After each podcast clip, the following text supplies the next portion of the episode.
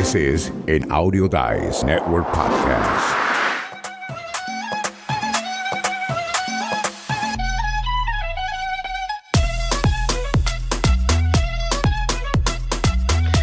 Bienvenidos a la Escuela del Podcast. Y hoy les tenemos una buena pregunta. Y es, ¿cuál es el género más popular del tipo de podcast? Y para contestarte esta pregunta, les tengo al host de este su programa, el famoso, el único, el escritor, el premiado, Diego Murcia en la búsqueda de cuál es nuestra audiencia perfecta, muchas veces nos damos eh, golpes de cabeza queriendo inventar la rueda cuando ya está ya se ha inventado, ¿no? Si eres bueno para una cosa y eso te sale naturalmente, a lo mejor este tema es el que te conviene saber. ¿Por qué? Porque hay podcasts que por su propia naturaleza van a ser un éxito dependiendo de diferentes factores, ¿no? Pero al menos ya llevas avanzada la carrera, ¿no? Hoy vamos a hablar acerca de eso, dependiendo también del lugar donde te encuentres, qué es lo que más escucha. Y a lo mejor a partir de ahí te conviene empezar tu show. Félix, ¿cuál crees que sería, eh, por ejemplo, en Puerto Rico, el género más popular? Nosotros en Puerto Rico somos pachangueros. Así que cualquier cosa con música nos pone a gozar. Pero ¿qué tú crees, Diego? Vamos a ver si sale. Ah, por desgracia, no sé si sale acá por estado, pero mira, en Estados Unidos, este es el ranking de los programas que más se escuchan a nivel de Estados Unidos. Y estaba viendo en un estudio de Edison, que es una casa de encuestas, que ellos colocan a Joe Rogan dentro de los podcasts que se producen en el género de comedia. Yo no creo que ese sea un género de él. No sé, para él, para mí es más política, no sé qué crees. Sí, pero lo que pasa es que Joe Rogan es comediante primero y después lo demás. Eh, Joe Rogan tiene una historia larguísima. Joe Rogan ha estado en televisión y en radio por muchos, muchos años y lo que lo hizo famoso a él fue la comedia, pero también el MMA, ¿sabes? Las peleas estas de mano a mano, que dentro del octagonal, ahí dentro de esos, pues él, él fue un host para eso y eso sí que lo, lo hizo famoso. Pero sí, él es conocido como comediante antes que nada. Y por eso, acuérdate que cuando uno tiene que escoger una categoría en iTunes, uno tiene que escoger qué categoría uno quiere estar y como, como escuela el podcast, ¿somos educación o somos how to? Y ahí es donde estriba, donde uno selecciona, ¿no? ¿Are we education or how to? Bueno, sin duda, la mayoría de gente te va a decir que todo depende de cómo lo midas, ¿no? Que es algo que nosotros siempre tenemos aquí a cuestas. ¿De qué depende el éxito de un podcast? De muchas cosas, ¿no? A lo mejor en el caso particular de la escuela del podcast, mm, nos conviene decir que somos un mundo que se mueve entre diferentes realidades, porque tratamos de enseñar. Félix siempre está tratando de impulsar el hecho de que enseñemos cosas a la gente. Yo estoy tratando de enseñar a la gente cómo hacer las cosas. Son dos cosas totalmente opuestas, no lo creo. Creo que todos persiguen el mismo fin, que es compartir conocimiento. Por ejemplo, si, si quisiéramos decir cuál es el género más popular, eso va a poder ser designado por eh, los gustos personales de cierta gente y a lo mejor de ciertas regiones. Yo entiendo lo que me dice Félix. El género de la música es muy popular en Puerto Rico. Y lo mismo va a pasar en lugares donde se escucha salsa, merengue, donde la sangre es caliente.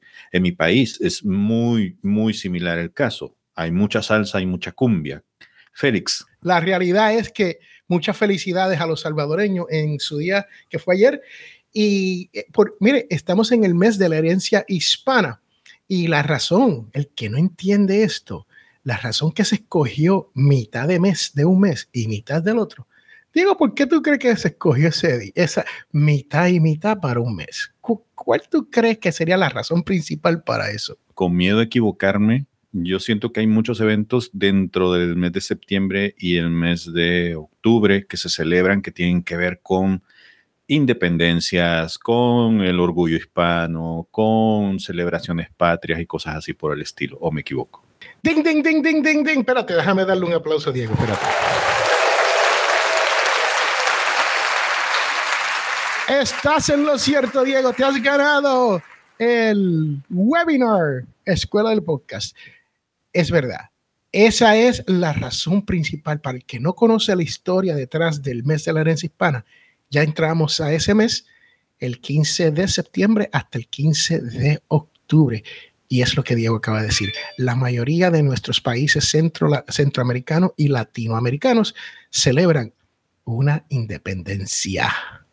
Y precisamente hoy México está celebrando su día de independencia. Adivinen cuál es el género que más popular se ha vuelto en México en los últimos días, de acuerdo con esta lista de Spotify. Ojo, lo que les decía, depende a quién le pregunten y de dónde lo estén viendo. Relatos de la Noche. Este es un podcast de varias personas que se dedican a colectar cosas paranormales en formato de cuento y que se las terminan soltando a la gente para que ellos disfruten de leyendas, de historias, de apariciones, de ovnis y cosas así por el estilo. Y eso es lo que eh, está, según Spotify, despuntando como el podcast más escuchado de ese país a este día. Cosa curiosa, La Cotorriza, que es un podcast de comedia, está en segundo lugar. Y Leyendas Legendarias, que es un podcast también de cuestiones paranormales. Ocupa el tercer lugar. Leyendas legendarias se hace aquí en Ciudad Juárez, aquí a la vuelta. ¿Qué te parece esa información, Félix? Estamos hablando de formatos, ¿no? Estamos nombrando ciertos podcasts, pero la realidad es que estamos hablando de formatos. Y el formato número uno en los Estados Unidos, como el de Joe Rogan, son en formato de entrevistas. Eso es lo que Joe Rogan hace. En México, ustedes están viendo que el formato es ficción y, y entre comillas, y storytelling, ¿no? Y esto, esto storytelling y ficción este, aquí en los Estados Unidos está entre número dos o tres. Y recuerden que todo esto, cuando digo números, todo esto fluctúa porque estos son ratings. Esto no es algo que se queda constante, que esto hoy puede ser una cosa, mañana puede ser otra. Todo depende de la fluctuación de lo que las personas estén escuchando dentro de cada país. Y es importante uno dar a entender que cada país es un mundo aparte cuando se viene el mundo del podcast. Y yo he dicho esto mil veces porque la gente como que no entiende el mensaje que le estoy tratando de dar, el cual es sencillo, es que cada país es su propia industria del podcast. Si usted es podcastero en uno de estos países, que no, no se ha desarrollado, usted tiene la ventaja. A ustedes le han dado ese ticket, ¿ok? A ti te han dado, escucha lo que te estoy diciendo, a ti te han dado ese boleto premiado con los números. Lo único es que no se sabe qué día se te va a dar a ti, pero se va a dar. No es, cuándo, no es si se va a dar, es cuándo se va a dar. Esa es la pregunta. So, sean inteligentes, mejoren su podcast y ayuden a que sus podcast crezcan, a veces por compartiéndolo con otras personas, como Diego y yo estamos haciendo aquí. Estamos compartiendo los nombres de otros podcasters, no tan solo los podcasters americanos, porque Diego, te cuento que cuando, cuando tú le preguntas a alguien, mira quién es tu podcast favorito. Ah, Pat Flynn, Johnny Lee Dumas. Nadie dice Diego Murcia, Félix Montelara. hermano, hermana, tú que me estás escuchando, tenemos que ayudarnos en esto. Escuche nuestros propios podcasts, especialmente hay muchos buenos allá afuera. Excelente. Y efectivamente lo que está diciendo Félix tiene mucho sentido porque las sociedades aprecian distintas cosas. Miren, por ejemplo, vámonos para Finlandia. Vamos a irnos a este país de primer mundo y aunque yo no sé eh, leer o interpretar el finlandés, este podcast que están viendo en pantalla, que se llama Selvin Pain, creo que se, se pronunciaría. Yo creo que la traducción de eso debería de ser resolviendo dolor. sí, entiendo que ellos están más tirados hacia estilos de vida que si ustedes están siguiendo la tendencia de documentales que hay en Netflix, esto es un claro reflejo de eso, ¿no? Por ejemplo, nombre que se me salta es Maricondo, quien es una persona que te ayuda a poder doblar ropa de forma eh, más ordenada. Este tipo de podcast parece que nos está vendiendo eso mismo, un estilo de vida un poco más acomodado a la vida moderna que llevamos ahora es lo que tenía que ver con Félix, que decía que dependiendo del lugar donde estemos viendo, así es como la gente va a estar queriendo pues escuchar los contenidos. Ahora, eso me lleva a un punto, por ejemplo, si nosotros viviéramos en un lugar que consume fútbol, que come fútbol, que sueña fútbol como Argentina, ¿será que podemos encontrar en los primeros lugares uno de esos podcasts. Vamos a ver. La cruda, psicología al desnudo, Despercast, seminario Fénix, esto me importa, nadie dice nada, pensar de nuevo antes que nadie. No, aparentemente no. Aquí han puesto dentro de su mercadeo, dentro de su forma de poder desarrollar, el salir de lo común, el salir de aquello del montón que todo mundo hace. Y esto también me está llevando a fijarme en una cosa, Félix. No sé si has visto las portadas. Cada una de estas portadas que hemos presentado está muy curiosa. Hay una ciencia hacia las portadas. No sé si tú has estado en las tendencias de esto últimamente, pero las portadas tienen que tener tres cosas elemental. Pero se hizo un estudio y en este estudio se ha demostrado y fue hecho con un estudio donde más de mil personas participaron y dijeron cuáles son la, la portada que más te atrayeron, ¿no? Y si tú miras esta portada, esa portada es exactamente el reflejo de lo que la gente le gusta. Número uno, le gusta ver a las personas o las personas que están dentro del podcast. O sea que una foto, una foto de ti o de, tu equipo. Número dos, el nombre exactamente con, un, con una línea abajo describiendo el podcast. Y el tercero es quién lo está trayendo, quién lo está representando. Algo que no, así lo hacemos aquí en Escuela el Podcast y creo que tenemos algo de ADN dentro de, del logo, o lo teníamos, ¿no?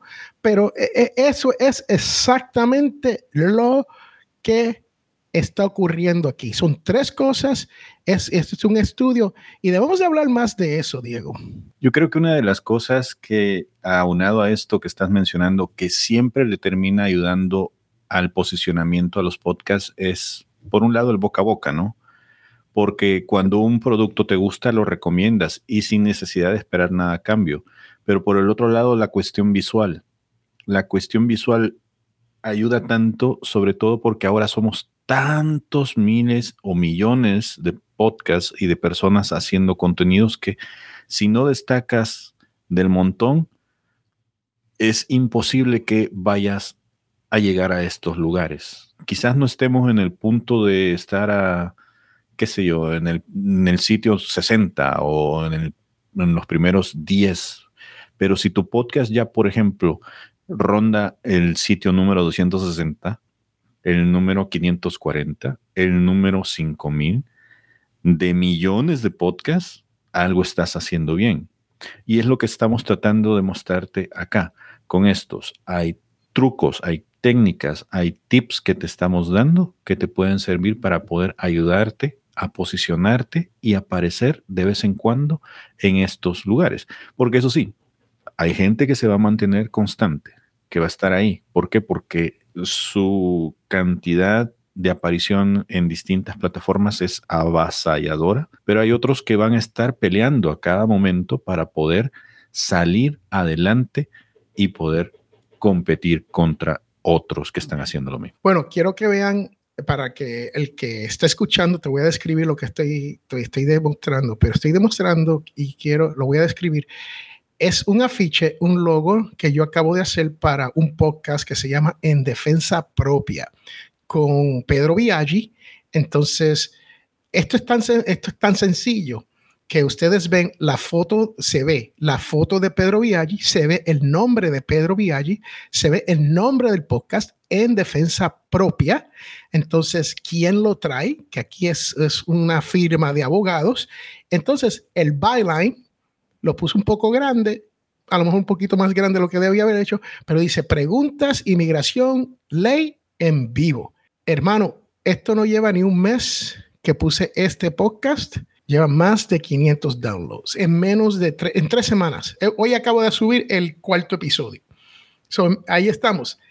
Esto es lo que Diego está hablando. Esa, es la atención que se está llamando hacia los logos que la gente quiere ver. So, con eso dicho, sigue Diego. Nada más decir una última cosita antes de ya empezar a despedirnos. Miren, lo que Félix está poniendo ahí es una grandiosísima oportunidad para lo siguiente. Uno puede empezar y formular una idea, pero todas las ideas siempre se pueden mejorar. Hay muchas cosas que ustedes pueden comenzar haciendo, probando a ver si les funcionan, pero en el camino las pueden ir mejorando para poder ir haciendo una versión cada vez mucho mejor y más depurada. El objetivo al final va a ser la simplicidad. Ustedes no tienen idea de cuánto nos tomó el, por ejemplo, desarrollar la idea del logo, del fondo que tenemos acá, de la presentación que tenemos de Escuela del Podcast en, en, su diseño, en su imagen, porque le hemos movido, le hemos quitado, le hemos agregado, le hemos, en fin, hemos hecho mil y unas cosas. Y estoy seguro que a medida que ¿Cómo se llama tu compadre? ¿Viaggi? Pedro Viaggi. Él ha, él ha salido en este programa. Sí, sí, lo recuerdo. A medida que él vaya entrando en confianza, vaya viendo qué elementos le funcionan y qué no, va a llegar a un momento en donde su identidad, la identidad del podcast, va a estar prístina, como dicen en inglés, crispy. ¿Por qué? Porque hay elementos ahí que todavía se pueden potencializar. Si ya está triunfando ahorita que ha hecho eso con la ayuda de Félix, imagínense cómo va a estar de aquí a un par de meses, que estoy seguro que Félix va a seguir impulsando ese podcast hasta dejarlo como debe estar. Así mismo es, Diego. Y quiero, ya que estamos hablando de formatos, quiero que busques lápiz y papel para que apuntes, si estás escuchando, apuntes los, las variedades más importantes que existen de el formato de un podcast primero es el más, el que hemos hablado con Joe Rogan, es de, las entrevistas. Número dos, la discusión. El de Joe Rogan también entra a eso de discusión, que es lo que Diego y yo estamos teniendo aquí. Es una, una discusión para usted donde tratamos de enseñarte algo, ¿no? También tenemos la, la ficción y el storytelling, que es en México es un palo, especialmente con los ovnis. Y yo he estado, créame que yo he estado viendo muchos programas sobre ovnis, especialmente en México. Así que son increíbles, ¿no? Entonces está lo que se llama la narrativa no ficción. O sea, estas son historias verdaderas donde te cuentan algo horrible o un cuento buenísimo sobre un hecho real. Entonces está lo que se conoce como el multi-story, que esto es como básicamente son 30 minutos de largo, pero te damos tres historias diferentes sobre el pueblo de Webtonka, Alabama, ¿no? Ese tipo de cosas. Entonces está el que yo hago, que es como el solo, la conversación solo, solista, ¿no? En podcast uh, Potencial Millonario, soy yo hablando sobre el dinero y qué tú puedes hacer con esto del dinero. Número siete es podcast sobre la vida. Y estos podcasts son súper interesantes porque son podcasts que pueden ser reusados. Puede ser un libro que se escribió sobre la vida de alguien y puede ser como en Puerto Rico nos encanta Roberto Clemente y hay historias tras historias tras historias de Roberto Clemente y la historia es la misma, pero nos encantan porque siempre se ve de un punto de vista diferente. Número 8, el podcast investigativo. Este es el que hace el tipo de NPR, Podimo, Spotify Original, son, son investigativos como el programa Serial en inglés. Si yo supiera algo en español, así te lo diría en español, pero francamente que no lo sé. Soy tan culpable como todo. esos son los formatos, los ocho formatos más populares de un podcast. Y con eso, yo los dejo. Ha sido un gusto que nos hayan acompañado. Gracias por estar aquí. Recuerden que pueden pasarse por la escuela del podcast.com. Ahí tenemos acceso a clases, tenemos materiales con los que pueden trabajar, tenemos equipo que pueden comprar. Y si nos quieren invitar a un café, estamos a la orden del día para poder conversar con ustedes uno a uno y poder ahondar con estos temas. Gracias por acompañarnos.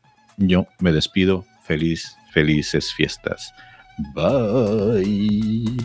¿Dónde estamos siempre,